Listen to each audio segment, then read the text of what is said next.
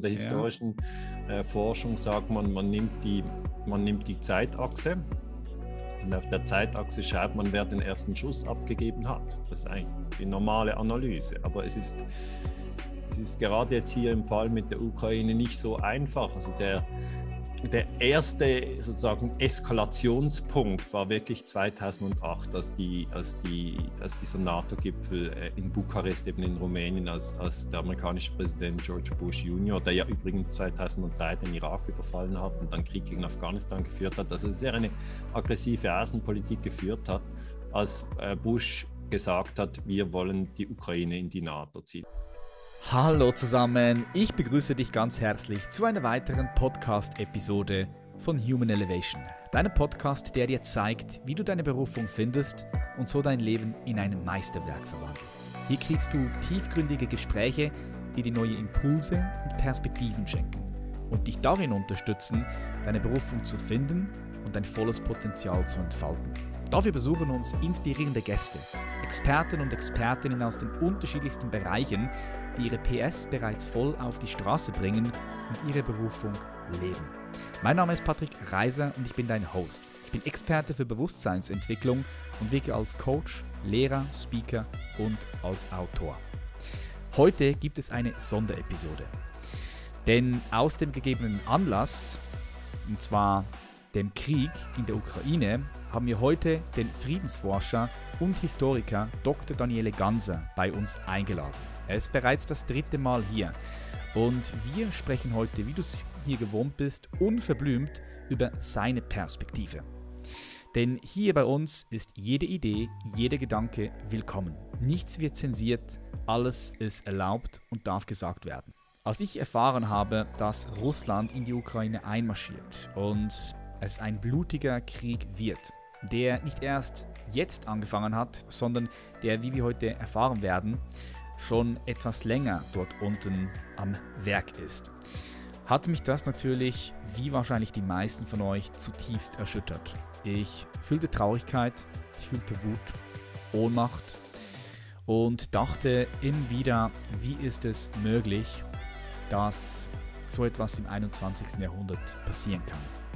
Gleichzeitig war ich aber auch nicht überrascht, denn wer meinen Podcast schon etwas länger verfolgt, der weiß, ich bin ein Optimist, aber gleichzeitig auch ein Realist. Ich sehe die verschiedenen Dynamiken, die auf der Welt passieren und zähle einfach eins und eins zusammen und habe immer wieder mit diversen Gästen darüber philosophiert, dass es teilweise sehr unangenehm werden kann auf der Welt vor allem auch hier in Europa, dass es zu Konflikten kommen kann, unter anderem auch zu Kriegen oder bestimmten Situationen, die die meisten sich vielleicht noch nicht vorstellen können.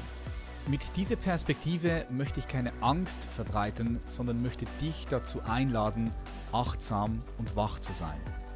Außerdem sage ich immer wieder, dass es die beste Investition ist, in dich selbst zu investieren. Und zwar in deine innere Flexibilität, in deine innere Resilienz und Freiheit. Denn nur so hast du die Möglichkeit, das Einzige zu kontrollieren, was zu kontrollieren ist. Und das bist immer du selbst. Was im Außen passiert, liegt nicht hundertprozentig in deinen Händen. Aber wie du auf das, was draußen passiert, reagierst, das liegt immer in deinen Händen. So, damit möchte ich den Podcast starten, keine Zeit mehr verlieren und ich sage herzlich willkommen bei uns in der Show Dr. Daniele Ganser. Hallo Patrick, danke für die Einladung, ich freue mich. Ja, richtig schön, dich bei uns zu haben. Du bist bereits das dritte Mal hier und ich würde unser Gespräch gerne mit einem Zitat starten, was von dir ist. Irgendwo in einem deiner Bücher habe ich es gesehen und zwar, wenn Sie diese ganze Kriegspropaganda blind aufnehmen, dann hassen Sie Menschen, die Sie nicht kennen und sind für Kriege, die Sie nicht verstehen. Das ist ein trauriger Zustand. Es wäre viel besser, wenn wir uns daran erinnern, dass jeder Mensch zur Menschheitsfamilie gehört. Ja, ja das, ich, das Zitat stimmt.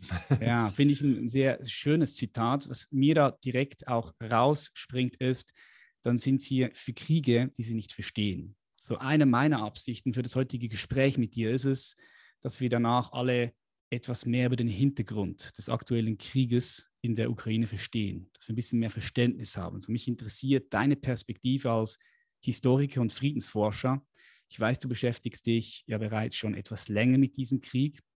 So hast du unter anderem im Jahr 2015 auch einen Vortrag gehalten, in dem du gesagt hast, dass die USA 2014 in der Ukraine die Regierung gestürzt hat. Ja, ja. So, bevor wir da eintauchen, würde mich aber interessieren, Daniele, wie geht es dir gerade jetzt? Und das siehst im Angesicht dieses Ereignisses, was geht dir da durch den Kopf? Also es tut mir leid, dass es so weit kommen musste. Das ist mhm. wirklich ähm, vielleicht wie wenn man einen, einen Beziehungsstreit beobachtet, wo man sieht, äh, ein Mann und eine Frau sind ja, es, es geht bergab, oder? Das sieht man ja manchmal, beide beschuldigen sich und dann, ähm, dann sieht man vielleicht, wenn ich das als Bild sagen kann, wie die Frau den Mann ohrfeigt und man denkt zuerst, ja, die spinnt ja, also der Fehler ist eindeutig bei ihr, weil sie hat den Mann gerade geohrfeigt und wenn man dann aber genauer hinhören würde, würde man herausfinden, dass der Mann der Frau zuvor gerade gesagt hat, dass er die mit der Schwester geschlafen hat und die schwanger ist und dass er jetzt zu ihr ziehen wird. Und dann wird man die Ohrfeige besser verstehen. Also, weißt du, die, mhm. Die Dynamik von Konflikten ist immer so, dass man die, die Vorgeschichte der Vorgeschichte und der Vorgeschichte anschauen muss. Das ist einfach das, was ich, das, was mir jetzt sehr durch den Kopf geht. Und ich finde, wir haben hier ein, ein sehr verkürztes Narrativ ähm, äh, wir sollten ein bisschen in die Geschichte zurückblicken, um das überhaupt zu verstehen, was der Ukraine-Krieg wirklich ist. Ja, das würde ich gerne mit dir heute machen, weil, wie du es auch schon gesagt hast, so ein Krieg passiert nicht einfach von heute auf morgen, mhm. sondern da passieren viele verschiedene Dinge über einen Zeitraum. Und ja, mich würde mal interessieren, wenn wir so ein bisschen weiter zurückgehen. Also erstens, vielleicht mal ganz kurz, um was geht es da überhaupt? Ja, für all die Leute, die gar nicht drin sind. Und ja. zweitens dann aber auch, wie ist das aus deiner Perspektive heraus entstanden? Also wann ist dieser Stein ins Rollen geraten? Also wenn wir ganz weit zurückgehen, kann man sagen, grundsätzlich geht es um den Kampf zwischen zwei Supermächten. Auf der einen Seite die USA und auf der anderen Seite Russland. Das sind... Ähm, beides Atommächte, also ist eigentlich Putin gegen Biden, wenn man von weit her schaut. Und die Ukraine ist tatsächlich äh, nur das Land, auf dem der Kampf dieser zwei Großen, wenn ich das so sagen darf, ausgetragen wird. Leider ist das, ist das eigentlich natürlich für die ukrainische Bevölkerung ein schlimmer Zustand, dass sich zwei übergeordnete Mächte auf ihrem Territorium streiten, aber das war im Vietnamkrieg nicht anders, das war auch bei der Kuba-Krise nicht anders. Da war Kuba oder Vietnam waren nur eigentlich die Schauplätze, äh, wo sich zwei Supermächte wirklich direkt um Einflusssphären ähm, bekämpfen. Also die Amerikaner versuchen, die Ukraine in die NATO zu ziehen äh, und die Russen wollen das auf keinen Fall. Das ist die Großwetterlage. Ähm, das ist seit ja, seit die Ukraine unabhängig wurde von der Sowjetunion äh, 1991, ist das das Thema, seit 30 Jahren sozusagen. Du sagst, die USA möchte die, die, die äh, NATO in die Ukraine oder die Ukraine in die NATO bringen, so muss ich sagen. Genau, ja. Ähm, ist es, ist es nicht so, dass die Ukraine selbst auch in die NATO gehen möchte? Wie, wie, wie, kommst, wie kommst du darauf, dass die USA möchte, dass die Ukraine der NATO beitritt? Das wurde äh, am Gipfel, ähm, am NATO-Gipfel in, in Bukarest, Bukarest die Hauptstadt äh, von Rumänien, da gab es 2008 einen Gipfel. Ähm, dann ist die, sind eigentlich die NATO-Staaten zusammengekommen. Damals war US-Präsident George Bush Jr. noch an der Macht.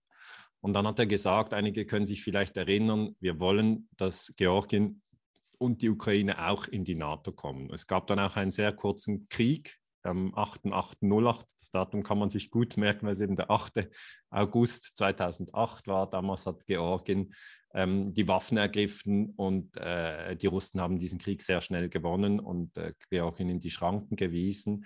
Ähm, muss man dort auch im Zusammenhang damit sehen, äh, dass eben die USA die, die Georgier in die NATO reinholen wollten und ähm, sie haben damals auch gesagt, wir wollen die Ukraine in die NATO hineinziehen. Und es gab damals schon warnende Stimmen, die gesagt haben, das werden die Russen auf keinen Fall äh, tolerieren. Das ist ja, die rote Linie, weil die NATO hat sich ja ausgedehnt nach dem Zusammenbruch, äh, ja, nach dem Fall der Berliner Mauer 89, wenn man das vielleicht nochmal in Erinnerung rufen darf für die, mhm. für die jüngeren Zuhörer. Äh, dann wurde Deutschland wieder, wieder vereinigt, also Deutschland war ja geteilt in die DDR und die BRD. Ähm, die Russen haben ihre Truppen aus Deutschland abgezogen, aus der DDR. Und man hat den Russen versprochen, dass sich die NATO nicht ausdehnen werde. Und dieses Versprechen wurde dann 1999 gebrochen. 1999 äh, kam zuerst Polen äh, in, die, in die NATO rein. Ja, und die Russen haben das gesehen und wollten das auf keinen Fall. Die Amerikaner wollten das. Und jetzt hast du gesagt, ja, vielleicht wollten das die Polen ja auch, ja. Mhm. Und das ist natürlich immer der Punkt, ja. Das stimmt, ein Land kann durchaus selber sagen, wir wollen in die NATO, wir wollen uns unter den amerikanischen Schutz äh, begeben. Und in der Ukraine war es dann so, dass ein Teil äh, das durchaus wollte und ein anderer Teil das eben überhaupt nicht wollte. Und das hat die Ukraine dann tatsächlich zerrissen. Also die große, die große Entwicklung ist eigentlich die, dass die USA mit der NATO ähm, das größte Militärbündnis der Welt anführen. Es sind im Moment 30 Staaten in der NATO. Ähm, die NATO umfasst die USA, Kanada, Norwegen, Frankreich, Deutschland, Spanien. Die Schweiz ist nicht in der NATO, die Schweiz ist neutral. Österreich ist auch nicht äh, in der NATO, Schweden ist auch nicht in der NATO. Und ich würde mir wünschen, dass die Ukraine auch nicht in der NATO ist, sondern neutral ist, weil sonst lässt sich dieser Konflikt zwischen Moskau äh, und Washington nicht lösen. Die zerren also beide an diesem Land. Das kommt nicht gut. Mhm. Warum ist es für Russland so wichtig, dass die Ukraine nicht der NATO beitritt? Die Russen sagen, ähm, wenn die Ukraine in der NATO ist, dann können die Amerikaner ähm, weil sie ja innerhalb der NATO ihre Truppen bewegen können, bis an die russischen Grenzen fahren, auch mit, ähm, mit Raketeninstallationen. Und das wäre so umgekehrt. Warum wäre es für die USA wichtig, dass China äh, nicht in Mexiko ein Militärbündnis ähm, schmiedet und mit Kanada ein Militärbündnis schmiedet und dann chinesische Waffen an den Grenzen zu den USA aufstellt? Das für ein für eine Supermacht, für die großen Mächte, das ist USA, das ist Russland, das ist China, das ist auch Frankreich und Großbritannien, das sind die fünf Mitglieder vom Sicherheitsrat, ist es immer so, dass diese fünf nicht wollen, dass ein Rivale zu nahe kommt. Hm. So, das heißt, du gehst von der Perspektive aus, dass Russland sich so ein bisschen so gefühlt hat oder fühlt, wie wenn jemand mit dem Messer kommt und das ihnen an die Kehle hebt und sagt, hey, wir, wir, sind jetzt, wir sind jetzt, kommen jetzt langsam hierher, so wie sie her. Ja, also wenn ich die russischen Quellen sehe, dann, dann, dann fühlen sich die Russen so. Es ist vielleicht aus Schweizer Perspektive komisch, weil die Schweiz ist ja ein kleines Land und wir, ja, wir haben Deutschland, wir haben Frankreich, wir haben Italien, wir haben Österreich sehr nahe, rund um uns herum. Mhm. Ähm, diese Länder waren nicht immer äh, friedlich äh, gesinnt der Schweiz gegenüber. Also im Zweiten Weltkrieg äh, war ja zum Beispiel ähm, äh, Hitler in Deutschland war der, der, Schweiz nicht gut gesinnt und Mussolini in Italien auch nicht und äh, Österreich nach dem Anschluss auch nicht. Und nachdem Frankreich gefallen war 1940, war die Schweiz eigentlich umzingelt von, von, von feindlichen Ländern. Ja, da kann man sagen, man, dieses Gefühl von Messer am Hals, das kann man schon haben. Jetzt aber, wenn man Russland anschaut, das ist das größte Land der Welt, flächenmäßig. Zwar mhm. nur 150 Millionen Einwohner, äh, also dünn besiedelt, muss man sagen, aber wie kann sich denn das größte Land der Welt so bedroht fühlen? Das ist jetzt, sage ich jetzt als Schweizer, oder? Kann man sagen, ja, das ist eine komische Vorstellung, hat ja noch genügend Platz. Warum fühlt ja, ihr euch ne? Denke ich auch. Ja, so. und, und, und wenn man dann aber reingeht in die Geschichte, auch in die russische Geschichte, dann ist es eben so, ähm, dass du eigentlich, wenn du jetzt schaust von Paris über über Berlin und dann auch über Polen. Die Hauptstadt von Polen ist ja Warschau. Wenn du diese Linie anschaust, dann ist alles flach. Da gibt es keine Berge, nichts. Das ist die sogenannte ähm, äh, nordeuropäische Tiefebene. Da kann man also mit Pferden oder mit Panzern kann man einfach durchrollen. Da gibt es keinen, keine Alpen, die sozusagen das unmöglich machen, sondern es ist eigentlich flach bis Moskau. Also mhm. ich, ich spitze zu. Es gibt, also wenn wir, wir zwei jetzt ein Fahrrad nehmen würden, wir würden von Paris nach Moskau fahren, kämen wir trotzdem in Schwitzen. Aber es ist, Patrick, es ist generell flach. Ja, sage ich jetzt so. Im Süden dann kommt irgendwann die Schweiz, da gehen die Alpen hoch, das ist dann schwierig mit dem Fahrrad, kann man auch, aber ist äh, sozusagen auch für Panzer dann schwierig. Ähm, und äh, irgendwann äh, kommt dann auch der Ural, aber dann ist man schon tief in Russland drin. Mhm. Und eigentlich muss man diese geografische ähm, Lage sehr gut verstehen. Vom Atlantik bis zum Iral ist es flach und die Russen haben einfach erlebt, dass Napoleon das ist schon ein paar, paar Jahre her, dass Napoleon versuchte, Moskau anzugreifen, ist also diese ganze Strecke gefahren. Das hat dann nicht funktioniert, hat verloren. Dass auch Hitler versucht hat, äh, Moskau anzugreifen, hat, hat auch verloren ja, im Zweiten Weltkrieg. Aber die Russen haben immer einen hohen Preis bezahlt im Zweiten Weltkrieg, äh, 27 Millionen Tote. Und das war die Sowjetunion und es ist eigentlich aus russischer Sicht ähm, dann eigentlich diese Überzeugung entstanden, ja, wir müssen da eine Pufferzone schaffen. Jetzt kann man das kritisieren und sagen, das ist eine, eine unsinnige Einstellung von den Russen. Nur wegen Napoleon und, oder Hitler wollte jetzt eine Pufferzone. Aber für mich als Historiker ist ja wichtig, ich spreche kein Russisch, aber ich muss eben auch die russische Perspektive einnehmen, weil die NATO-Perspektive, die bekommen wir sowieso jeden Tag. Also wir, wir sind eigentlich im NATO-Kommunikationsumfeld. Äh, und die russische Perspektive, die müssen wir suchen. Aber wenn wir sie lesen, dann sagen die Russen immer ganz klar, wir wollen nicht, dass Weißrussland in die NATO geht. Das ist ja das Land nördlich von der Ukraine. Wir wollen auch nicht, ähm, dass die Ukraine in die NATO geht, weil mhm. sie sagen das nicht so explizit, aber sie sagen eigentlich, das sind unsere Pufferstaaten, die gehören, die gehören in unseren Einflussbereich. Mhm, mhm. Jetzt gibt es diese beiden Perspektiven. Wer ist der Aggressor? ist NATO, das ist die Russen. Es gibt ja auch so die Perspektive, wo man sagt, Russland versucht auch zum Beispiel Georgien oder Moldawien oder Ukraine in die GUS, das ist die Gemeinschaft unabhängige Staaten, so ein bisschen reinzuzwingen. Und das möchte die Ukraine nicht und darum möchte sie eben halt auch von alleine in, in, die, in die NATO. Sie möchte nicht in diese, in diese GUS rein. Weißt du da mehr?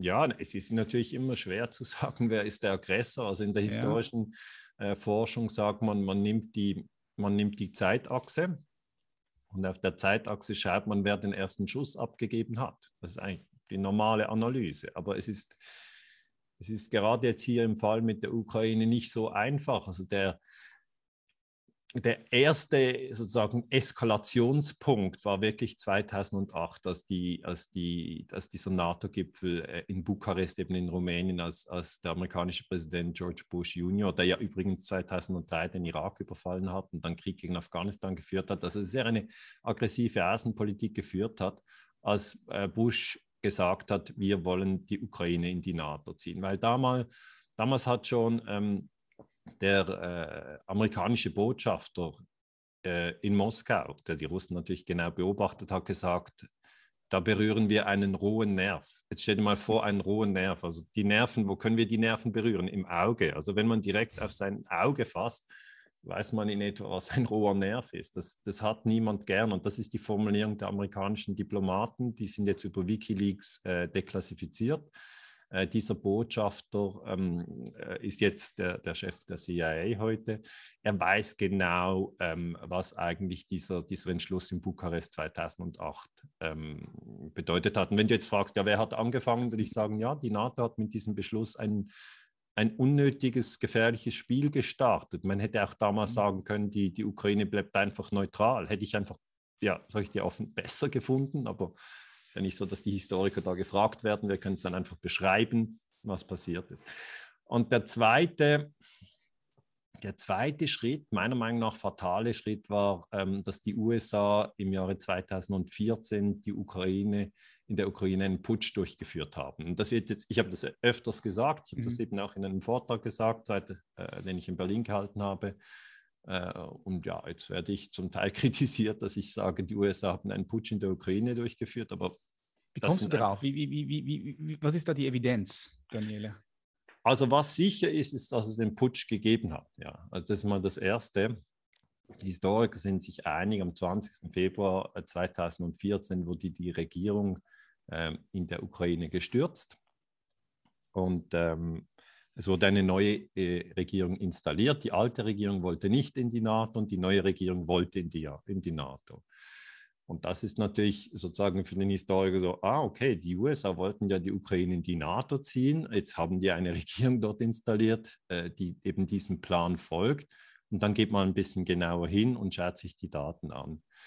Und die ähm, wichtigste Frau in diesem Spiel ist Victoria Newland. Die hat im amerikanischen Außenministerium ähm, äh, auf etwa dritter oder zweiter Position stellvertretende äh, Außenministerin gearbeitet 2014 ähm, und ist dann auch in die Ukraine geflogen und äh, hat dort sich mit den Demonstranten äh, getroffen. Also in der Ukraine gibt es ja die Hauptstadt, die heißt Kiew und in Kiew gibt es einen bekannten Platz, das ist der Maidan. Das ist einfach der große Platz in der Hauptstadt. Und auf diesem Maidan haben sich ab dem Dezember 2013 sehr viele Menschen versammelt und die haben gegen die, äh, gegen die Regierung ähm, äh, von Präsident äh, Janukowitsch äh, protestiert. Und der Anführer auf diesem Maidan, da kannst du dich sicher äh, erinnern, war Klitschko, der mhm. Boxweltmeister. Also ich weiß mhm. nicht, schaust du Boxen, Patrick? Ja, habe ich früher, habe ich früher noch also, also Vitali Klitschko kennst du auch, oder? Ja, klar, klar. Absolute Maschine. Äh, sind, auch jetzt, sind auch jetzt wieder in den Medien, ne? Ja, jetzt, jetzt ist er Bürgermeister. Ja. Äh, aber da, früher war er als Boxer noch bekannt. Mhm. Und der war eigentlich der Anführer ähm, der Demonstranten. Auf, es gab noch andere, aber er war halt der im Westen bekannte Anführer, äh, Klitschko. Und, und die Amerikaner haben dann mit Klitschko sehr eng zusammengearbeitet. Ähm, dann äh, ist der Senator McCain äh, von den USA in die Ukraine geflogen und hat also auf dem Maidan die Demonstranten besucht und hat sie sozusagen unterstützt, die Regierung zu stürzen. Jetzt musst du dir das mal vorstellen, ein russischer Politiker würde, ich weiß nicht, auf eine, Black Lives Matter-Demonstration in Washington fliegen äh, und dort sagen, stürzt die Regierung in Washington. Also das ist schon harter Tabak, was äh, John McCain damals gemacht hat. Ähm, Victoria Newland hat dann mit dem amerikanischen Botschafter in der Ukraine, mit Geoffrey Pyatt, ähm, besprochen, wer die neue Regierung sein soll. Also die, die Demonstranten sind in der Botschaft, in der amerikanischen Botschaft ein- und ausgegangen, wurden dort ähm, auch bezahlt, wurden auch ausgerüstet und geschult. Und damit bin ich einfach der Überzeugung, dass die amerikanische Botschaft in Kiew eigentlich das Zentrum war für den Putsch. Und dann gab es ein abgehörtes Telefongespräch äh, von Victoria Newland mit, ähm, mit Jeffrey Pyatt, also dem amerikanischen Botschafter. Das war etwa am 7. Februar 2014 statt. Und in diesem Telefongespräch sagt äh, Victoria Newland, ja, Klitschko, den sollten wir nicht in die Regierung nehmen. Er ist nicht geeignet. Hat gesagt, ja, den Boxer, der, der bekommt keine äh, Top-Position nach dem Putsch, äh, sondern wir nehmen Arseni Yatsenyuk. Und mhm. Yatsenyuk wurde dann tatsächlich Premierminister. Und das ist dann, weißt du, das, so arbeitet der Historiker. Ich, ich sehe das abgehörte Telefongespräch, das war eigentlich vertraulich, wurde dann abgehört. Und es wurde bekannt, weil ähm, Victoria Newland gesagt hat, fuck the EU. Mm, ja, habe ich, hab ich mal irgendwo gelesen. Das, die ja, Leute ja. können sich vielleicht noch ein bisschen erinnern, aber das hat dann Angela Merkel verärgert, weil Fuck die EU ja wirklich kein netter Ausdruck ist. Aber mhm. damit wollte Nuland eigentlich nur sagen, ja, die Europäische Union, die bra brauchen wir da nicht so einzubinden. Und das Wesentliche für mich ist dann, dass ich sehe, okay, gibt es dieses Gespräch? Und dieses Gespräch hat es gegeben. Nuland musste sich auch entschuldigen. Und dann muss ich das Gespräch wirklich nochmal genau lesen und dann sagt sie wirklich, Klitschko soll nicht Premierminister und auch nicht Präsident werden, obwohl er eigentlich der Anführer der Demonstration war, sondern wir nehmen Yatsenyuk. Und dann wird Yatsenyuk tatsächlich Premierminister. Und das ist natürlich dann für mich der Beweis, ähm, dass, dass, die, dass die Amerikaner den Putsch durchgeführt haben. Und da wäre dann die Frage, hat das Obama, der war damals Präsident in den USA, ähm, überhaupt öffentlich zugegeben? Und die Antwort ist nein. Obama hat äh, CNN ein Interview gegeben und hat nur gesagt, ja, wir haben bei der Machtübergabe äh, in der Ukraine geholfen. Das ist natürlich, das ist irgendwie völlig falsch, fa falsch ausgedrückt. Das ist nicht geholfen, sondern sie haben die in der Ukraine die Regierung gestürzt ich verstehe, ich verstehe, dass das eine, eine Diskussion gibt unter den Historikern über diesen Putsch. Mhm. Aber meiner Meinung nach sind die, sind die Fingerabdrücke der USA absolut eindeutig. Mhm. Hm. Wenn du das Ganze jetzt mal so von der Vogelsperspektive betrachtest, wer profitiert denn von so einem Krieg? Weil leider ist es ja auch so, dass in Kriege immer wieder Menschen, Organisationen profitieren, Länder, wer auch immer. Und wer hat denn, wer hat denn etwas davon, von diesem Krieg aktuell? Ja, einerseits natürlich immer die Rüstungsindustrie. Mhm. Klar. Und man sieht es jetzt schon, in Deutschland fließen Milliarden. 100 Milliarden geht jetzt jedes Jahr rein. Genau. Das heißt, die Rüstungsindustrie, ich, ich sage ja schon oft, es ist eigentlich tragisch, dass wir so viel Geld in Rüstung investieren ähm, und uns davon Sicherheit erwarten. Es gibt ja keine Sicherheit, indem wir noch mehr Geld für Rüstungsindustrie ausgeben. Ähm, wir sollten uns eher an Liebe und Wahrheit orientieren. Ja. Da kann eine gewisse Sicherheit entstehen in den eigenen Werten, an den Werten, ähm, denen, man, denen man folgt, auch an Mut. Mut ist ein wichtiger Wert, dass man auch über diese, diesen Putsch zum Beispiel spricht. Ja. Also, dass man sich getraut zu sagen, ja, aber es gab ja einen Putsch. Der Putsch von Obama war illegal. Der Putsch war dann am 20. Februar 2014. Da haben Scharfschützen in die Menge geschossen. Also da waren Demonstranten und Polizisten standen sich wie äh, gegenüber und eine dritte Partei, noch nicht ganz sicher, wer die dritte Partei war, hat man sowohl Polizisten als auch Demonstranten erschossen. Und dann hatten die natürlich das Gefühl, der, der andere war es. Und das ist eine, mhm. Eine Technik, die man äh, im, im Bereich der verdeckten Kriegsführung kennt, um Chaos zu erzeugen. Das hat Chaos erzeugt in Kiew. Äh, und dann muss der Präsident abtreten. Also das, das war eine Technik, und mehr Rüstungsgüter, also hilft dagegen gar nichts. Weißt du, wenn man, wenn man verdeckte Kriegsführung einsetzt, in den Medien eigentlich nicht die ganze Geschichte erzählt, dann kann man auch noch mehr Geld für die Rüstung ausgeben. Das, ist keine, das gibt keine Sicherheit. Mhm. Und, und das, wenn du mich fragst, ist, wer profitiert denn eigentlich davon, dann ist es schon in erster Linie die Rüstungsindustrie, jetzt auf, auf, auf kapitalistischer Ebene. Es ist eine, eine Funktion des Kapitalismus, dass eine Krise Gewinner hat und dass jeder Krieg eigentlich die Rüstungsindustrie ähm, ja, bestärkt im mhm. Umsatz. Was glaubst du, hat China hier für, für eine Rolle? Also kannst du, kannst du sehen, dass China hier eine gewisse Rolle hat? Ist es so, dass vielleicht China jetzt äh, wartet und auch mal schaut, was passiert? Und dass sie ja, sie haben ja auch so einen gewissen Konflikt mit Taiwan. Ja. Und ja, dass sie mal schauen, was passiert jetzt da in, in Europa mit Ukraine, Russland und dass sie ja. dementsprechend vielleicht ihre Strategie anpassen, wie sie mit Taiwan vorgehen. Ist das, ist das eine Option? Ist das eine Perspektive für dich? Ja, also die Chinesen, das habe ich äh, vorher versucht äh, zu erklären, gehören zu den fünf mächtigsten Ländern. Also wenn man geostrategische ja, Grundausbildung macht, dann wäre zuerst einmal, man muss sich merken, wie viele Länder es auf der Welt gibt. Es sind 193. Wir kennen die Schweiz, wir kennen Nigeria, wir kennen Brasilien, Neuseeland. Insgesamt sind es 193, das sind die UNO-Mitgliedstaaten. Mhm. Aber von diesen 193 sind fünf in der sogenannten Oberschicht und 188 sind in der Unterschicht. Also die Schweiz, das hörst du vielleicht nicht gerne, gehört zur Unterschicht.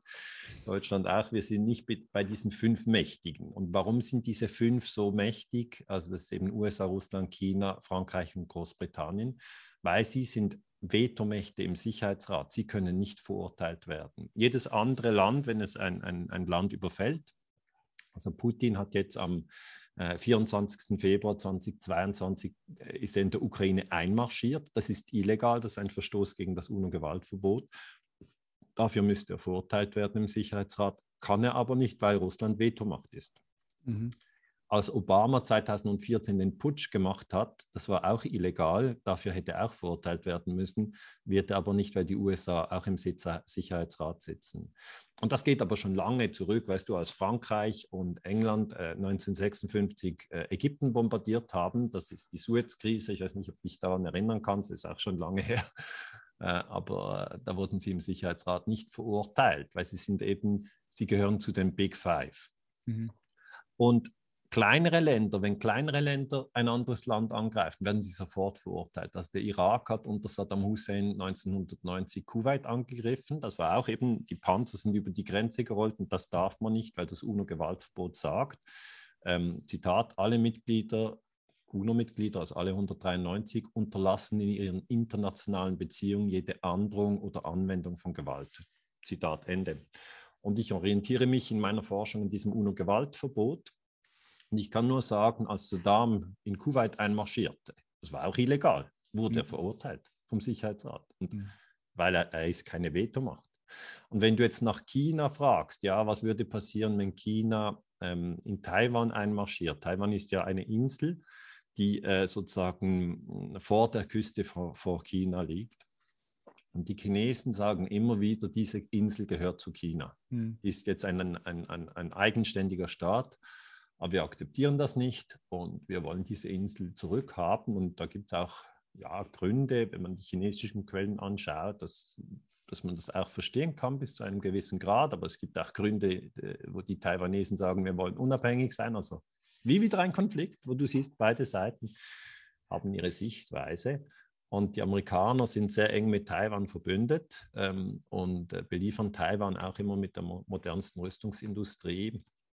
Aber wenn jetzt äh, China äh, tatsächlich versuchen würde, Taiwan zurückzuholen, ob die Amerikaner da wirklich etwas dagegen tun können, darüber wird auch sehr gestritten unter, unter Analytiker der internationalen Politik. Und ich, was ich sehr interessant finde, ist, dass äh, Xi Jinping, das ist ja der Präsident von China, dass er zusammen mit Putin gesagt hat, und sie haben sich wirklich beide zusammen geäußert, das war während den Winterspielen in China, haben sich geäußert und gesagt, die Ukraine darf nicht in die NATO. Mhm. Und das ist eigentlich interessant. Also die Schweiz muss immer alle fünf beobachten, die USA, China, Russland, Großbritannien und Frankreich, das sind die großen fünf, alles Atommächte, alles äh, ständige Mitglieder im Sicherheitsrat.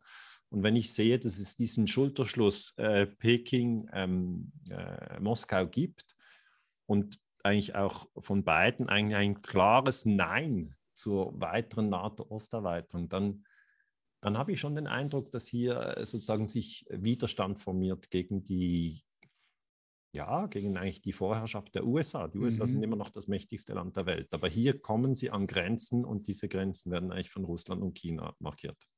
Ja, ich sehe das auch, Daniele. Wie, wie siehst du, wie, wie, groß siehst du die Wahrscheinlichkeit, dass China und Russland jetzt diese Chance nutzen? Ich meine, Russland ist jetzt in die Ecke gedrängt worden, es ist abgeschnitten worden vom SWIFT zum Zahlungssystem. Die sind eigentlich jetzt isoliert, wenn du so sehen möchtest. Und wie groß siehst du die Wahrscheinlichkeit, dass Russland und China diese Chancen nutzen, um vom US-Dollar als Handlungswährung wegzukommen, also diesen Petrodollar deinstallieren? Das ja. ist ja eine Möglichkeit jetzt in dem Sinn da, ne? Also ja, also das ist, das, ist, äh, das ist ja eigentlich eine, eine sehr interessante Frage, weil wir haben mhm. natürlich, ähm, wenn man internationale Politik untersucht, haben wir die Ebene der Panzer und die Ebene der Flugzeugträger und der Soldaten, also die militärischen äh, Operationen, die sind eine Ebene. Da oberhalb ist die Ebene des Informationskrieges, also Spiegel, CNN, RT Deutsch, YouTube, Facebook, äh, NZZ also an, einfach diese großen Marken, die wir kennen, CNN, Fox News, die eben eigentlich die Gedanken, die Gefühle der Menschen lenken. Da rate ich immer, lest verschiedene Medienmarken, weil dann seht ihr erst, wie, wie wirklich eure Gedanken und Gefühle gelenkt werden. Ähm, und noch, noch eine Ebene höher geht es wirklich um die, um die Finan globale Finanzstruktur. Also es, es, ist sicher interessant, wenn, wenn wir das ansprechen. Man kann vielleicht so sagen, ähm, der Dollar ist die mit Abstand wichtigste Währung der Welt heute. Mhm. Du sagst noch. Jetzt, ja. ja. noch. Du sagst jetzt, es könnte durchaus sein, dass die Russen und die Chinesen mh, hm, diese Dollar-Dominanz untergraben werden. Ja, ja, vor allem auch in dem Zusammenhang, weil Russland jetzt komplett isoliert ist vom Zahlungssystem, vom, vom mhm. SWIFT, dass die da einfach auch äh, irgendwo eine, eine neue Lösung jetzt kriegen. Dass das vielleicht auch sogar Strategie war von den Russen. Also ich denke natürlich, dass die Russen und die Chinesen die Dominanz des Dollars sehen. Das ist der mhm. erste Punkt. Und, und ich glaube, die wollen auch ihn nicht. Ärgern. Ja, genau. der zweite Punkt. Ich auch. Aber ähm, wie schnell eigentlich ähm, sozusagen eine, eine alternative Struktur zum Dollar äh, Handelssystem entstehen kann, das, das, das geht dann doch ein bisschen länger, glaube ich. Man muss es historisch einordnen. Hm. Von 45 bis 71 äh, galt das System von Bretton Woods. Das waren also sozusagen fixe äh, Wechselkurse zwischen dem Dollar und dem Schweizer Franken oder der D-Mark. Und der Dollar wiederum war vom Gold gedeckt. Es war fix, eine, eine, eine, ein fixes Verhältnis.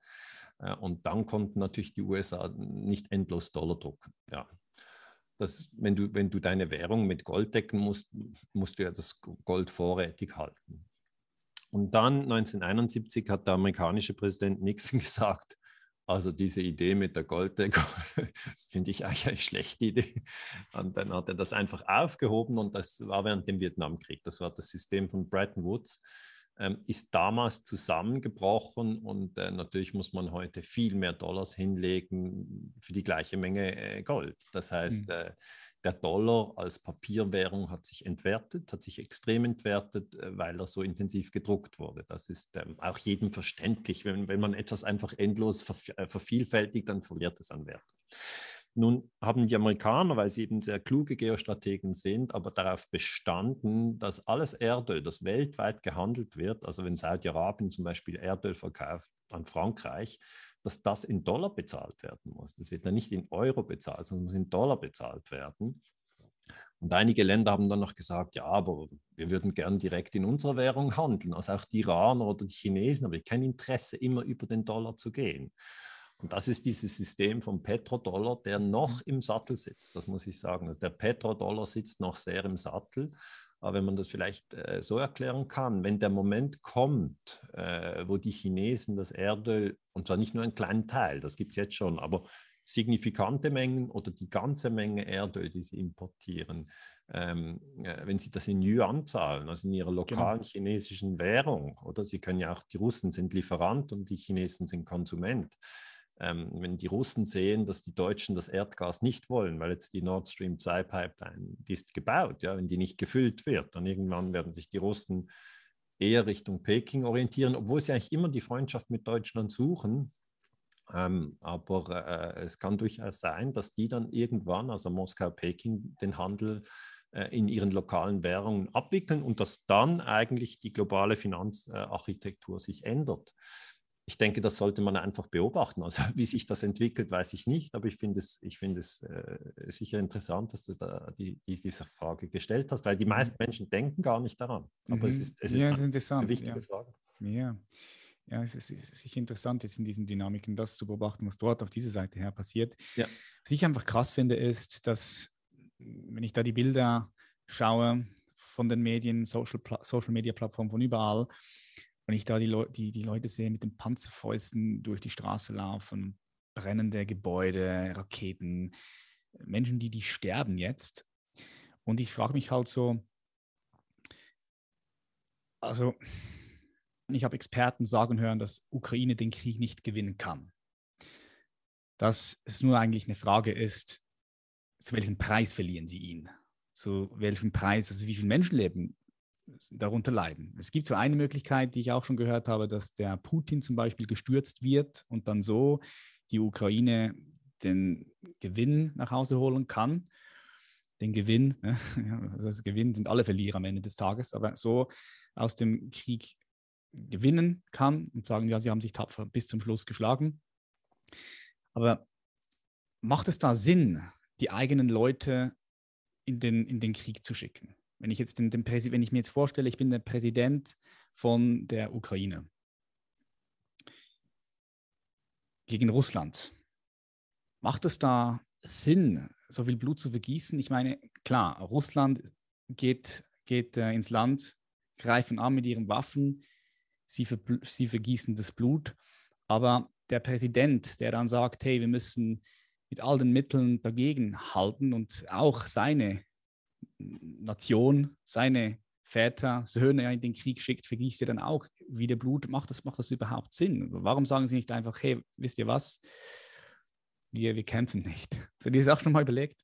Ja, also der Präsident, der Zelensky, hält sich natürlich von der Frontlinie fern. Ne? Der, der, der steht nicht an der Frontlinie, der, der, der steht vor der Kamera. Das ist nicht so wie früher, wie früher bei den Vikings, wo Dort genau. war noch Krieg, die Könige waren noch im Krieg drin, mit den Schwertern ja, ja. hat man noch gekämpft, oder? Die, die Präsidenten die sind immer weit weg von der Frontlinie und diejenigen, die die Söhne schicken müssen, das sind eigentlich, das sind die Leute, die und auch an einem gewissen Zwang sind. Also da, da, sagt die Regierung, zieht in den Krieg und dann ziehen sie in den Krieg, ob sie davon überzeugt sind oder nicht. Und ich finde das, was sehr wichtig ist zu verstehen, nach dem Putsch 2014, der war im Februar 2014, zwei Monate später, ähm, im April 2014 hat der Krieg angefangen. Er hat nicht jetzt 2022 angefangen. Also viele Leute haben das Gefühl, während wir hier in der Schweiz Corona hatten, gab es keinen Krieg in der Ukraine. Es ist ja. nicht wahr. Es hat uns nicht interessiert.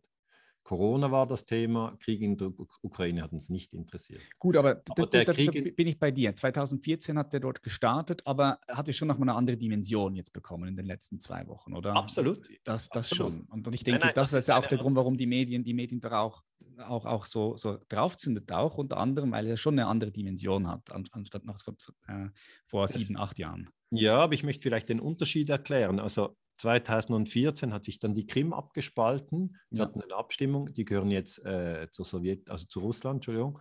Ähm, und der andere Teil, der sich abgespalten hat, ist eben dieser Donbass, also diese, diese Teile Donetsk und Lugansk.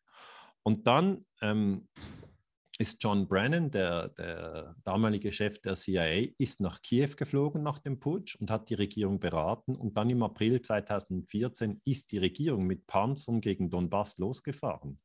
Und dieser Konflikt dauerte dann acht Jahre und hat 13.000 Tote äh, gefordert. Also das, das war schon auch ein, ein schlimmer Konflikt. Ich habe ihn auch in meinem Buch Illegale Kriege beschrieben. Aber ich habe dann selber auch gemerkt, es interessiert die Leute einfach nicht so. Ja, es, es, war tatsächlich in den letzten acht Jahren auch Krieg in der Ukraine. Kaum jemand hat es interessiert. Ich sage jetzt mal ganz ehrlich. Ich habe immer wieder in Vorträgen darüber gesprochen, das Interesse war mäßig. Mhm. Und ähm, dann jetzt, äh, seit am 24. Februar ähm, 2022, also vor, vor wenigen Wochen, zwei Wochen, Putin einmarschiert ist in der Ukraine, seither ist eine andere Dimension. Da hast du völlig recht, weil jetzt ist eigentlich die Gefahr, ähm, dass die Sowjet, also das Russland und die USA, zwei Atommächte, genau. direkt aufeinandertreffen. Das, diese Gefahr war auch schon im Syrienkrieg und diese Gefahr ja. war auch schon im, im, während der Kuba-Krise 1962. Und da kann man als, als Friedensforscher nur warnen und sagen, versucht alles, um die Lage zu deeskalieren, versucht die gemeinsam, zum, also Biden und Putin, kommt bitte gemeinsam zum Schluss, ähm, dass die Ukraine neutral bleibt, dass sie nicht in die NATO kommt. Ähm, und was ich auch keine gute Idee äh, halte, ist, wenn man gegenseitig sich immer weiter erschießt, weil dann entstehen Gewaltspiralen, die irgendwann aus, außer Kontrolle geraten können klar, Hass entsteht und das was geht dann vielleicht über Generationen. Jeder beerdigt seinen Bruder. Traumata, äh, werden kreiert, kollektive Traumata. Ich meine, das ist krass. Es ist, ja. es ist, ist, ja unvorstellbar für uns da in Deutschland, Schweiz. Ne? ja, vor allem, weil es ist wieder in Europa.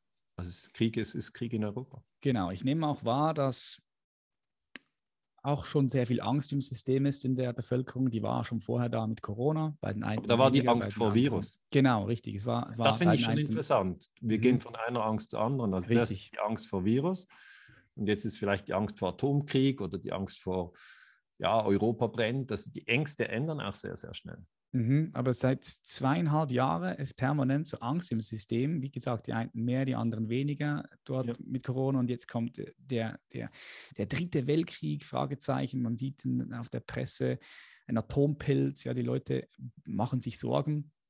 Meine Frau äh, Julia gibt auch noch Schule für äh, angehende Dentalassistentinnen und Assistenten und auch dort äh, fragen die Schülerinnen, hey, was geht ab? Also es, es beschäftigt die Leute. Ja, klar. Wie groß siehst du die Möglichkeit, die Wahrscheinlichkeit für einen dritten Weltkrieg, einen Atomkrieg? Oder sind wir schon bereits mittendrin im dritten Weltkrieg? Wie, wie siehst du das? Nein, nein, ich sehe die, ich, seh, ich glaube wirklich daran, dass die, dass die verantwortlichen Führer klug genug sind, ähm, die Deeskalation zu suchen. Und warum glaube ich das? Weißt du, in der Kuba-Krise 1962, das ist ein konkretes Beispiel, wo ich wirklich hinschauen kann. Ähm, damals hat die CIA versucht, im April 1961 die Regierung von Fidel Castro zu stürzen. Fidel Castro war damals Präsident auf Kuba. Und dann habe ich die Protokolle vom UNO-Sicherheitsrat angeschaut und haben die Russen protestiert und gesagt, ja, die CIA hat hier einen Putsch versucht, übrigens einen Putsch, der nicht funktioniert hat. Im Gegensatz zum Putsch in der Ukraine konnten Fidel Castro nicht stürzen.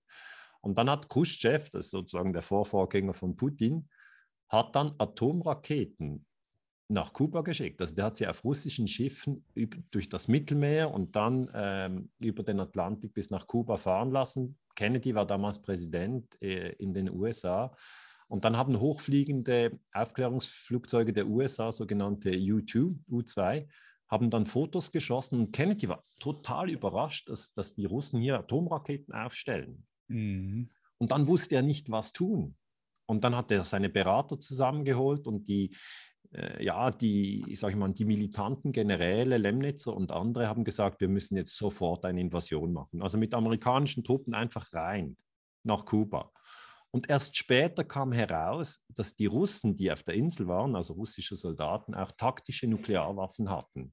Das sind kleine Nuklearwaffen. Und wenn die USA dort in Kuba einmarschiert wäre, hätte, hätte es wirklich vielleicht einen Dritten Weltkrieg gegeben. Also das sind diese, diese Dinge, wo du als Historiker reinschaust und denkst, echt jetzt? Also, boah, das war gefährlich. Das war knapp, ja. Das war, das war knapp. Und Kennedy hat sich dann entschieden, ähm, dass er eine Blockade macht um Kuba, was auch eine Kriegshandlung ist. Also hat einfach mit Schiffen einen Kreis gebildet um diese Insel Kuba. Die liegt ja in, in, in, in der Karibik südlich von Florida. Und dann kamen die russischen Schiffe mit weiteren äh, Bauteilen von diesen Atomraketen, weil es war noch nicht fertig gebaut. Und es lief wirklich ein Rennen gegen die Zeit. Kennedy hat gesagt, baut diese Raketen ab und nimmt alles wieder zurück. Und interessante, ein interessantes Dokument war, Kennedy ließ alles aufzeichnen im Weißen Haus, also alle Gespräche. Und ich habe diese Gespräche dann gelesen. Das ist einfach sehr interessant, um zu sehen, wie, wie reagieren oder wie planen die Menschen unter Druck. Und dann sagt Kennedy ganz wütend, ja, also Khrushchev ist ja auch ein Verrückter, äh, stellt hier Raketen nach Kuba, das wäre ja wie wenn wir Raketen in der Türkei stationieren würden. Und dann sagt Mac George Bundy, das ist der nationale Sicherheitsberater, sagt, ja, das haben wir getan. Also Kennedy wusste gar nicht in diesem Moment, dass er ja auch äh, Raketen an die Grenzen äh, der, der, Sowjetunion gestellt, also in der Türkei Jupiter-Missiles. Kurzum, es kann immer eskalieren, aber Khrushchev und Kennedy haben dann beide eingesehen, dass in einem Atomkrieg sie beide verlieren würden. Also keiner, es ist niemand ein Gewinner in einem Atomkrieg. Und das bedeutet, dass ich jetzt, wenn wir auf die Ukraine runterbrechen, dass ich glaube, dass ähm, Biden und Putin beide äh, das sehen. Also es ist vielleicht auch eine, eine, eine Hoffnung, aber es ist doch auch eine Überzeugung, die ich habe, dass der Mensch sieht, irgendwann ist der Einsatz zu hoch und dann wird man sagen, ja, eigentlich mit, der, mit einer Ukraine, die, die, die neutral ist, die nicht in der NATO ist, äh, können wir besser leben als mit einem Atomkrieg zwischen Russland und der USA. Also die, die Wahl zwischen diesen zwei Angeboten ist nicht so, so schwierig, finde ich. Und ähm, mhm. es, es, ist natürlich immer, immer die andere, andere die andere Straße ist immer auch möglich, also dass sich, dass sich die Dinge immer, immer mehr zuspitzen, dass es immer gefährlicher wird, dass es immer mehr Tote gibt, dass immer eigentlich wie im Casino der Einsatz immer höher wird. Ja. Aber ich weigere mich tatsächlich hier in diese, in diese, in diese Angst äh, reinzugehen. Ich denke, es wäre viel besser, dass wenn wir sagen, Nein, es ist möglich, dass, dass dieser Konflikt gelöst wird. Es ist im Moment ein schlimmer Konflikt, es, es erfordert Tote, es ist ein gefährlicher Konflikt, es ist ein Konflikt von Atommächten. Mhm.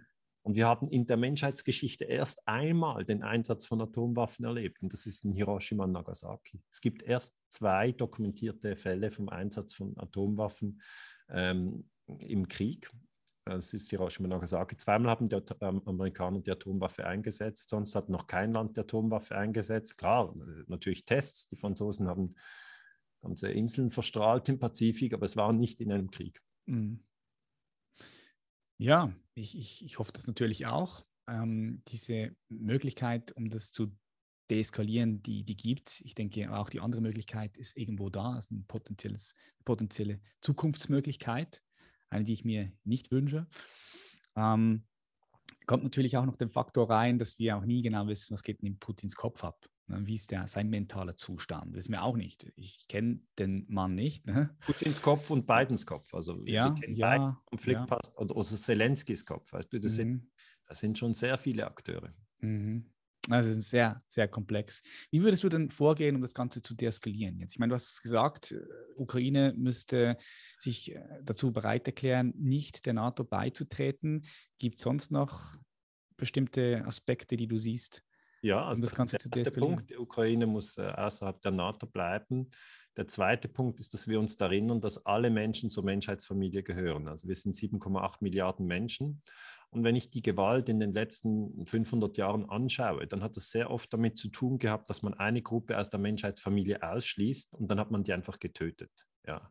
Also zum Beispiel in Kambodscha hat Pol Pot gesagt, ja, alle, die eine Brille tragen, das sind äh, Mitglieder der Oberschicht und die muss man ausrotten, weil die, die Oberschicht beutet die Unterschicht aus. Und dann hatten wir wirklich einen Genozid in Kambodscha. Mhm. Oder die Amerikaner haben im Vietnamkrieg gesagt, die Vietnamesen sind Termiten. Ja, dann haben sie einfach umgebracht. Also Millionen, drei Millionen Menschen sind im Vietnamkrieg gestorben, von 64 bis 75. Und die Nazis äh, haben im Dritten Reich gesagt, äh, die Juden, äh, das sind Tiere und Tiere kann man töten.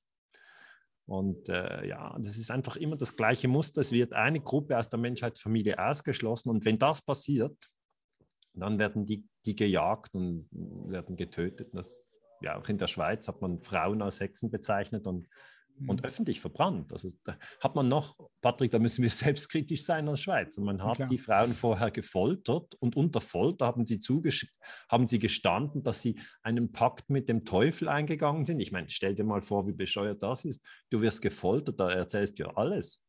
Und mhm. haben gesagt, ja, sie hat ja gestanden, hat man sie verbrannt. Oder? Mhm. Okay. Ähm, was möchte ich sagen? Also der zweite Punkt ist, dass wir niemanden aus der Menschheitsfamilie ausschließen dürfen. Die Russen gehören zur Menschheitsfamilie, alle. Äh, alle Ukrainer gehören zur Menschheitsfamilie, auch am, alle Amerikaner. Also wir gehören zur gleichen Familie. Und der dritte Punkt ist eigentlich der, ähm, dass wir lernen müssten, Konflikte ohne Gewalt zu lösen. Also das ist der wichtigste Punkt. Und da kann man, kannst du jetzt sagen, ja gut, da sind wir noch nicht so weit scheinbar. Irgendwie ja. Äh, sind wir immer wieder in der Gewaltspirale drin. Aber da möchte ich schon auch darauf hinweisen, dass es ein sehr kleiner Teil ist der Menschheitsfamilie, die immer wieder zur Gewalt greift. Also es ist ja nicht, äh, das ist ja nicht die Mehrheit, sondern die Mehrheit wird dann eher am Schluss durch die Medien aufgestachelt, sich der einen oder anderen Gruppe anzuschließen. Ähm, und da wäre vielleicht der vierte Punkt. Wir müssen in den Medien unbedingt eine Kultur entwickeln, wo wir in einem Konflikt zuerst mal hinhören und auch die andere Seite anhören. Das ist in jedem Konflikt wichtig. Also wenn sich ein Ehepaar streitet, ja, das, das kennen wir, das kennen wir aus realen Situationen und, und da hörst du zuerst den Mann und der wird dir erklären, also die Frau, die ist, äh, die ist echt total jenseits, was sie tut und dann sprichst du mit der Frau und dann wird sie ihre Geschichte sagen und da hat man den Eindruck, der Mann ist jenseits und dann ist es irgendwie wichtig herauszufinden, dass beide Geschichten, also jeder hat teilweise recht, er hat einfach eine andere Perspektive. Überall ist, ein, überall ist ein Funken Wahrheit mit drin, ja. Genau. Oder ist ein Funken Wahrheit. Hm. Bei Kindern, weißt du, dann schaust du, schaust du im Spielplatz und siehst, das eine Kind hat eine, eine, eine gelbe Plastikschaufel und schlägt die gerade dem anderen Kind über den Kopf. Dann gehst du hin und sagst, also so würden wir das bitte nicht machen. Und dann sagt das andere Kind, ja, aber es, hat mir Sand in die Augen gestreut. Das hast du halt nicht gesehen, weil das, der Sand, der in die Augen flog, der macht nicht so viel äh, Aufsehen wie die gelbe Plastikschaufel, die auf den Kopf runterhämmert. Also es ist eben, es ist eben auch wichtig, in einem Konflikt die, die, die wenig sichtbaren Elemente herauszuarbeiten. Und das, das versuche ich als Historiker und es wäre halt wichtig, dass in den Medien das auch gemacht wird. Im Moment sehe ich eigentlich das noch zu wenig. Mhm. Ich denke, was du sagst, dass ähm, es wichtig ist, dass wir so eine Perspektive haben, dass alle Leute zu der Menschheitsfamilie gehören. Das ist eine sehr, sehr wichtige Perspektive. Ich sehe das auch. Ich komme aber auch von dem Punkt, dass das bei gewissen Menschen Zeit braucht, das zu erkennen, weil es gibt so diese verschiedenen Bewusstseinsebenen, vielleicht hast du auch schon gehört, Spiral Dynamics. Spiral Dynamics, ja. ja. Und wenn du da nicht auf der, auf der gelben integralen Bewusstseinsebene bist, oder sagen wir mal mindestens grün, dann hast du halt noch nicht diese weltzentrische Sicht, sondern du bist halt noch ethnozentrisch, egozentrisch. Das heißt, du kannst noch nicht die Perspektive der anderen, anderen erkennen. Das heißt, für dich selbst ist es nicht möglich, einen Mensch mit einer anderen Hautfarbe oder einer anderen Rasse oder einer anderen Religion den als gleichwertig zu sehen. Das ist ja das Krasse. Das heißt, hier sehe ich, dass wir viel Arbeit auch noch vor uns haben, in Schulen, ähm, in unserem Bildungssystem, dass, dass, dass wir da auch, auch etwas machen für, für unser Bewusstsein, dass wir unser Bewusstsein entfalten und erhöhen.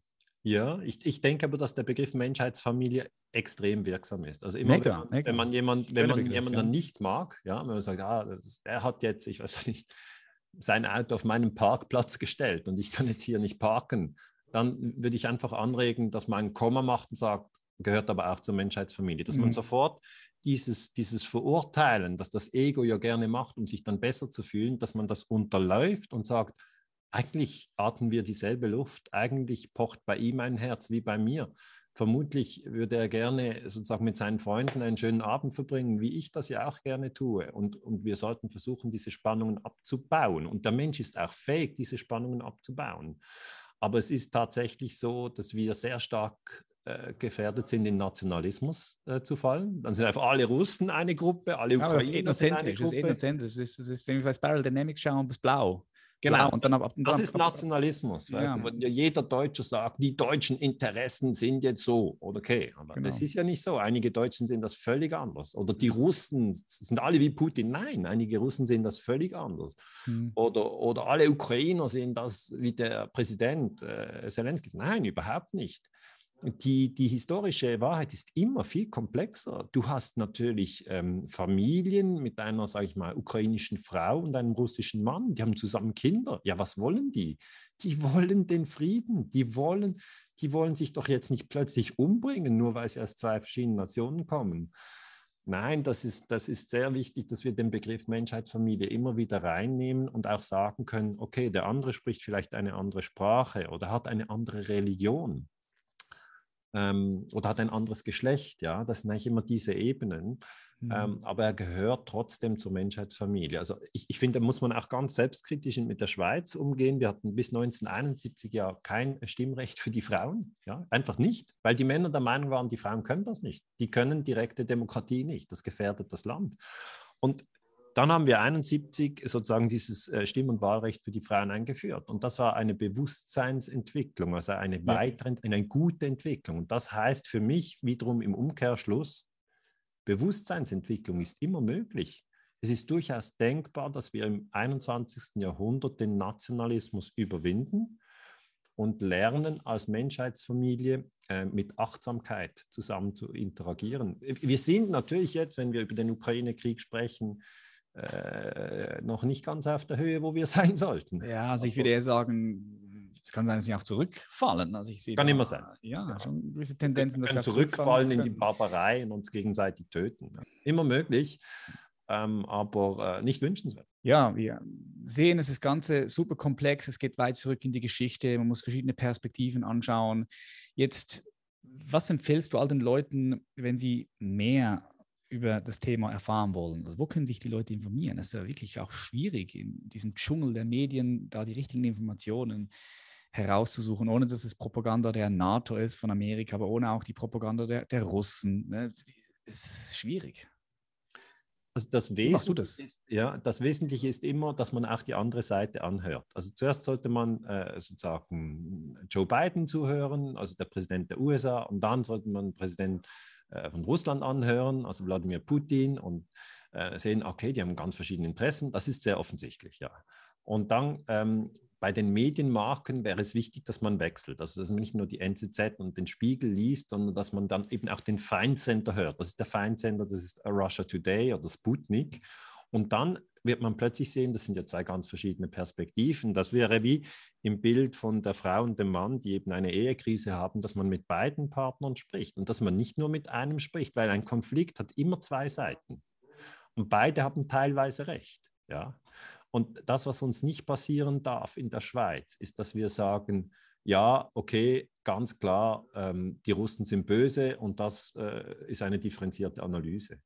Hm, nein, ist es nicht wir müssen, wir müssen schon hier auch aufpassen, weil wir, wir haben da schon ein bisschen die Tendenz, man schreit so im Chor, weißt du? Also mhm. Also das, das, das überrascht mich ein bisschen, dass irgendwie alle irgendwie das Gefühl haben, ich habe es jetzt begriffen und sie, sie möchten eher eigentlich auf der richtigen Meinung sein. Also das Empörungsmanagement ist dann eben auch so, dass die Leute sehr stark in einen, ja. in einen Chorgesang einsteigen und sagen, so ist es, ich habe es verstanden. Das, das, das ist bei Corona auch. Das ist genau das Gleiche, haben wir bei Corona auch gut äh, beobachten können. Ne? Also diese gleichen Tendenzen die Leute, die eine andere Meinung gehabt haben als jetzt der, der Mainstream, wurden genau. diffamiert, wurden gecancelt. Und das siehst du jetzt aber auch. Also auch in diesem genau. Russland-Ukraine-Konflikt werden Leute gecancelt und äh, diffamiert. Das ist krass. Es ist genau das Gleiche. Also wir lernen hier etwas doppelt. Wir haben es bei Corona gesehen, jetzt sehen wir es in der Ukraine. Mhm. Bei Corona war es Achtung, Angst vor Viren. Wer diese Angst nicht teilt, der ist gefährlich.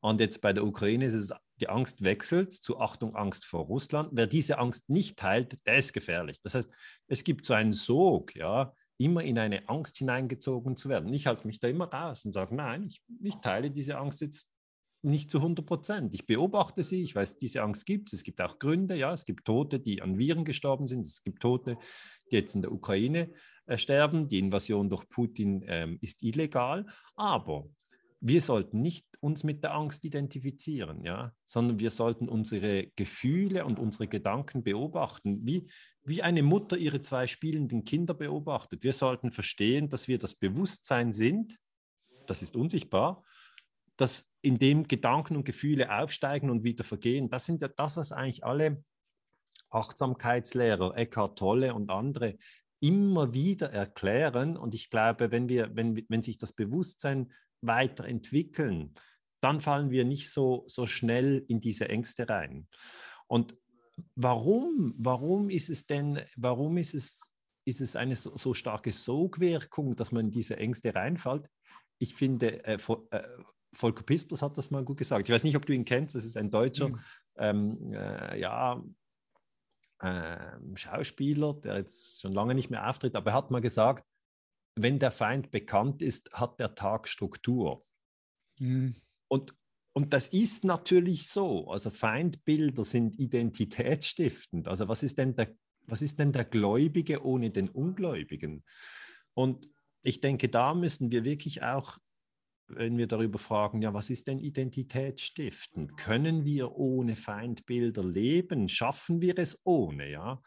Ähm, und ich denke, ja, es ist möglich, wenn wir unser Bewusstsein weiterentwickeln, können wir sagen, alle gehören zur Menschheitsfamilie. Das sind verschiedene Religionen, das sind verschiedene Einkommensgruppen, das sind Männer, das sind Frauen, das sind verschiedene Hautfarben. Äh, aber wir müssen uns wirklich untereinander nicht, nicht töten. Das ist mhm. keine, es ist keine Notwendigkeit biologischer Art. Wir können auch friedlich miteinander umgehen. Und das ist sehr wichtig. Millionen von Menschen beweisen das jeden Tag. Äh, die helfen sich, die nehmen Flüchtlingsfamilien auf, die, die, die, die, sind an Schulen und sagen, okay, hier, du bist aus Afghanistan, okay, die Bundeswehr ist in Afghanistan äh, gewesen, da gab es übrigens keine Demonstration, als die Bundeswehr nach Afghanistan ging. Und jetzt bist du hier oder in der Schweiz oder der andere. Das, wir sind jetzt alle durchmischt, ja. Und dass wir dann mit Respekt miteinander umgehen. Ah, okay, du bist aus der Ukraine oder du bist ein Flüchtling aus Syrien. Ah, du kommst aus Libyen. Ah, Libyen wurde auch bombardiert.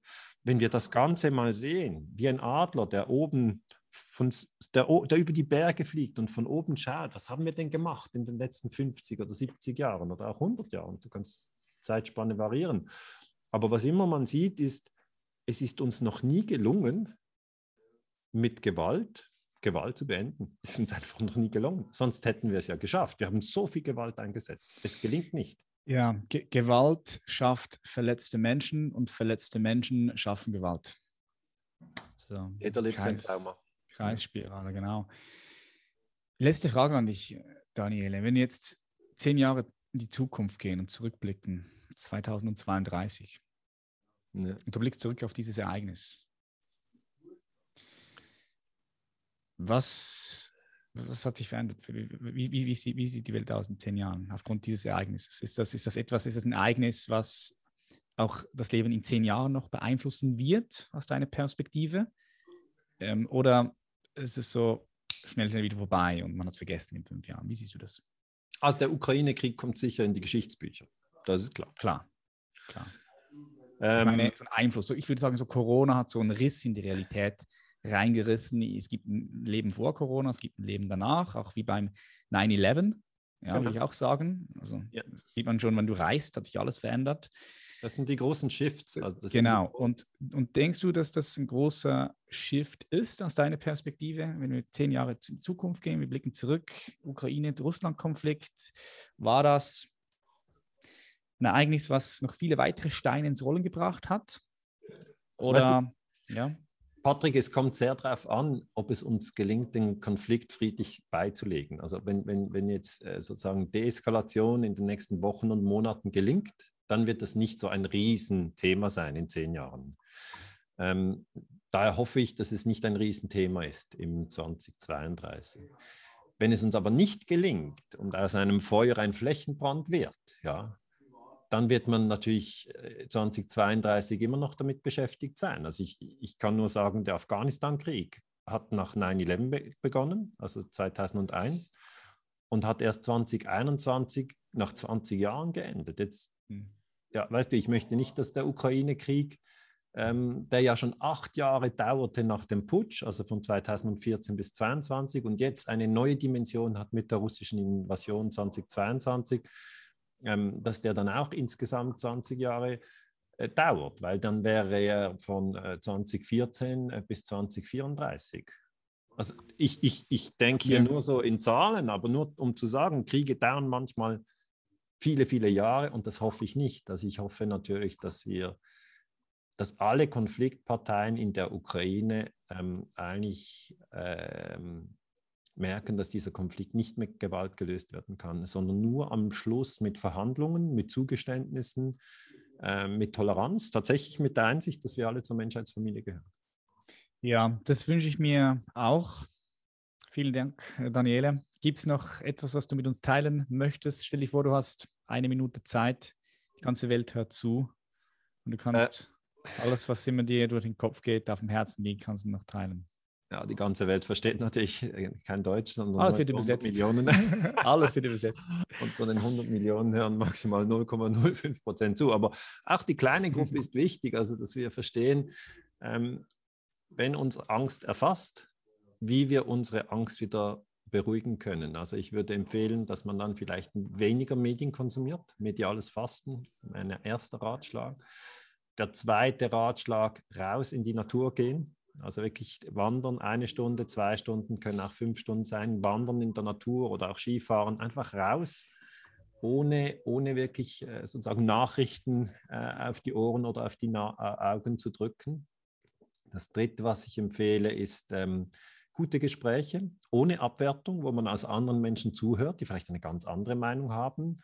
Ähm, sich diese Meinungen anhören, ohne diese Menschen abzuwerten, weil das, das sehe ich halt zu oft, dass dann sofort Abwertung kommt.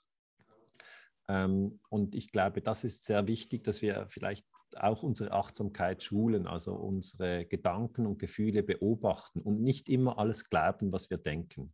Ja. Weil wenn wir sie beobachten und uns eigentlich auch dann wieder entspannen und denken, ah, habe ich mal das gedacht, ah, jetzt denke ich das, ah, ist interessant, dann äh, fallen wir in keinen Dogmatismus rein, sondern dann bleiben wir spielerisch und ja, das würde ich uns allen wünschen, weil das Leben ist ein, eine wunderbare Erfahrung. Es ist etwas Schönes. Äh, es gibt so viel Gutes auf der Welt und das ähm, findet leider nicht seinen Weg in die Headlines. Ja, es ist aber auch heute auf jeden Fall wieder ein Kind zur Welt gekommen und die Eltern freuen sich sehr.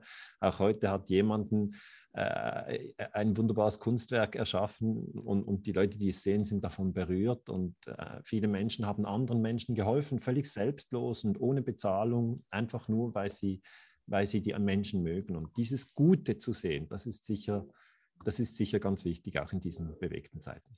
Hm. Ja, vielen Dank. Ich werde all deine Links unten in die Show Notes packen. Ich habe gesehen, du hast eine Plattform, wo die Leute sich auch anmelden können bei dir. Ja, ich habe eine Community für die, die sich genau. da interessieren und in direkteren Austausch kommen wollen. Das, das ist etwas, das erst jetzt zwei Monate läuft, aber es gibt schon sehr viele Leute in der Community. Das ist kostenpflichtig, aber sehr interessant. Vortrag werde ich noch verlinken von 2015 zu dem Putsch. Genau, 14, das ist einfach ein Vortrag, der schon ja, können wir ja, Leute mal reinschauen. Alt ist aber sehr aktuell. Ja, und die Bücher von dir, das aktuellste Imperium USA, was ich auch schon, was ich auch schon gelesen habe, was sehr interessant ist, werde ich auch unten in die Show Notes packen, für all die Leute, die mehr von dir erfahren wollen. Daniele, vielen herzlichen Dank für die Zeit und möge Frieden sein. Ja, ich danke dir, Patrick. Dir auch alles Gute. Danke. Hey du, cool, dass du bis zum Schluss geblieben bist. Falls du jemand bist, der nicht wirklich erfüllt in seinem Beruf ist und du keine Lust mehr hast auf das monotone 0815-Leben, wenn du ausbrechen möchtest, wenn du das Gefühl hast, du bist für mehr bestimmt, wenn du deine Berufung finden und sie voll leben möchtest bis zum letzten Atemzug und so dein Leben in ein einzigartiges Meisterwerk verwandeln willst, dich loslösen möchtest von innerer Unruhe und mehr innere Ruhe und Frieden finden willst, dann habe ich vielleicht etwas für dich. Weil dann bewirb dich sehr gerne für das Human Elevation Mentoring. Den Link dazu findest du unten in der Show Notes und alle weiteren Informationen auch. Das Human Elevation Mentoring ist ein zwölfwöchiges, sehr intensives Coaching, in dem ich dich ganz persönlich und individuell begleite, sodass du Klarheit über deine Berufung findest, du dich lösen kannst von innerer Unruhe und dein bestes Leben leben kannst. Ich freue mich von dir zu hören und wenn dir diese Episode gefallen hat, findest du weitere Episoden natürlich auch auf Spotify, iTunes. Alle Links findest du ebenfalls in den Show Notes. Lass gerne ein Like da, falls dir das Video gefallen hat. Teils mit deinen Liebsten und abonniere auch gerne diesen Kanal, wenn du weiteren Content haben möchtest, der dich stärkt. Schön, dass du hier warst. Bis zum nächsten Mal. Dein Patrick. Mach's gut. Bye bye.